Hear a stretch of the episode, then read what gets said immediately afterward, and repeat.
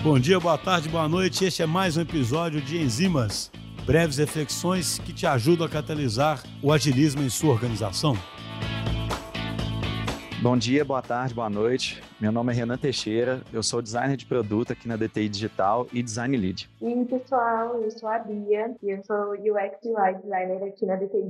Oi, pessoal, eu sou a Ana Clara e eu sou estagiária em design de UI UX aqui na DTI. Bom, pessoal, então aqui nós estamos para poder falar um pouquinho mais sobre a adaptação né, do design flow ao contexto do nosso squad. Nós identificamos que aqui na DTI, né, nós tivemos a oportunidade de trabalhar de uma forma diferente do que o design flow nos orientava. Mas isso também faz parte do nosso dia a dia, principalmente considerando que nós conseguimos ter uma rápida adaptação em contextos, né? Então, considerando isso, foi algo que motivou principalmente essa mudança, né? E essa mudança de paradigma aqui no nosso contexto. A mudança do design flow e adaptação do design flow aqui para o portal, ela surgiu a partir de uma iniciativa de quando vimos que a equipe de design ela estava almejando, né, objetivos diferentes e vimos também oportunidades de trabalho que não estavam tendo pessoas dedicadas a elas. Então, para que a gente conseguisse atender aos requisitos tanto do Squad quanto dos designers, surgiu a oportunidade de adaptar o design flow e fazer essa divisão de demandas e de responsabilidades. Então, né, conforme o nosso design flow prega, a gente tem aquelas três etapas, né, de ter o discovery para descobrir o problema, a experimentação que vem com a validação de hipótese e depois vindo com o crescimento, o escalamento do produto, que é normalmente o, processo que a gente percorre na maioria do tempo nos nossos squads. E aí, fazendo essa adaptação, a gente conseguiu ter pessoas que estão olhando exclusivamente para o backlog de discovery, né, através de follow-ups semanais, e aí auxilia principalmente nas imersões, nos workshops, nas sessões de design thinking, enquanto outras pessoas do time ficam alocadas para parte de experimentação, para validação e também acompanhamento do time de design junto ao time de desenvolvimento. E também considerando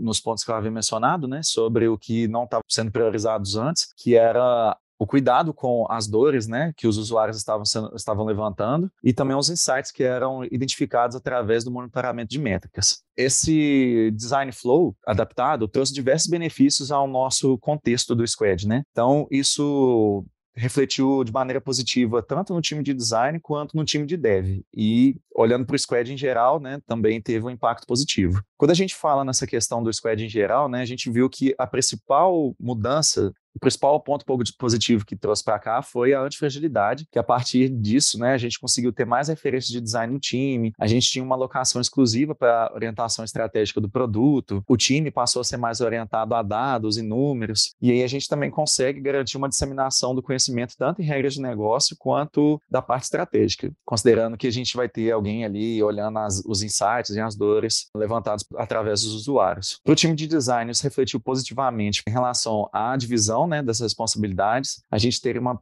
disponibilidade maior para poder conduzir discoveries, imersões, workshops e também ter uma alocação dedicada para alavancagem e formação dos novos designers, que é algo que a gente estava querendo já fazer há um tempo, né? E aí também trazer esse sentimento de crescimento aqui para o time como um todo, né? Saber que as pessoas aqui estão, de fato, têm um olhar atencioso para elas, né, em relação à, à sua evolução e também ao bem-estar delas no projeto. E para o time de dev, né, consequentemente, a gente teve uma disponibilidade maior para trazer mais pessoas aqui tá fazendo validações, repasses. Consequentemente, isso implicou na diminuição de bugs e melhorias, tendo a documentação do projeto bem uniformizada, de fácil acesso, e também trazer o time de dev para ter uma participação mais ativa em Discoveries Workshops. A gente já está rodando esse design flow já tem um tempo, né, adaptado. A gente já está até com perspectiva de fazer algumas alterações nele, né, por conta do contexto que a gente vem seguindo, das novas atividades e algo tem surtido um efeito muito positivo como um todo, né? É bem interessante como isso permitiu também que a gente cobrisse mais o nosso produto de ponta a ponta, né? Então, a gente está lá no Discovery até o momento de delivery, é até esse momento de Discovery contínuo, que a gente está revendo o que a gente fez, a gente está medindo. Com isso, a gente também tem muito apoio do cliente para poder estar tá fazendo esses Discoveries, porque né, não adiantaria muita coisa se a gente tivesse tempo e disposição, né, meios para fazer um Discovery se o cliente cliente não estivesse apoiando isso também. Então, a gente tem também uma pessoa lá do cliente, que é designer e que apoia a gente nesses processos. Então, tanto no, nos processos de discovery quanto nos processos de delivery, de validações, refinamentos e tudo mais. E a forma como o nosso PO lida com isso também, a forma como ele organiza nosso backlog, as nossas entregas, refinamentos, assim, os nossos ciclos mesmo, isso, isso também colaborou muito positivamente para a gente conseguir desenvolver e fazer as coisas como a gente faz hoje. Obviamente, assim, né, não é perfeito, mas a gente tem essa abertura para enxergar, pontuar e mudar as coisas aqui. Então, uma coisa que a gente já está começando também a pensar fazer é ir rotacionando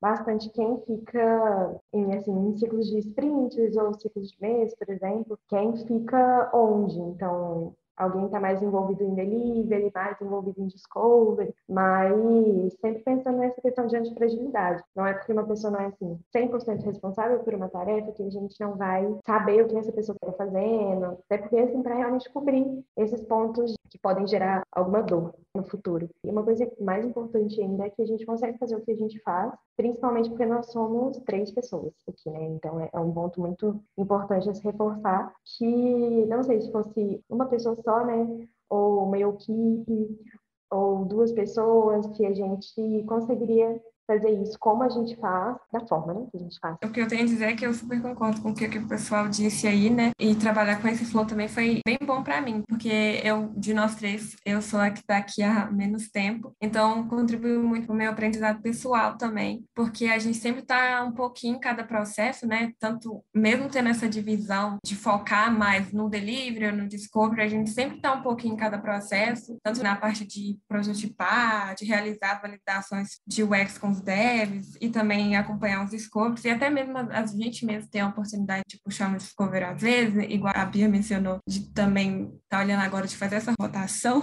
Eu acho que, no mais, a, igual o pessoal disse, a gente também está sempre aberto às melhorias, né? Acho que isso é bem importante também, a gente mesmo que está dentro do Flow poder enxergar quando é, é a hora de acrescentar uma coisa, ou mudar, ou melhorar. E é isso.